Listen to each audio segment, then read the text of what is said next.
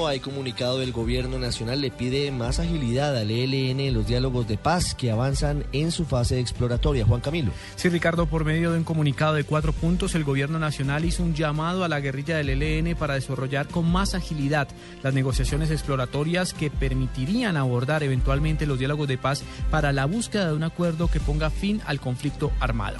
Invitamos al ELN a avanzar ágilmente en esta fase exploratoria para responder al anhelo de paz de los colombianos, dice la misiva publicada en la página web de la Presidencia de la República.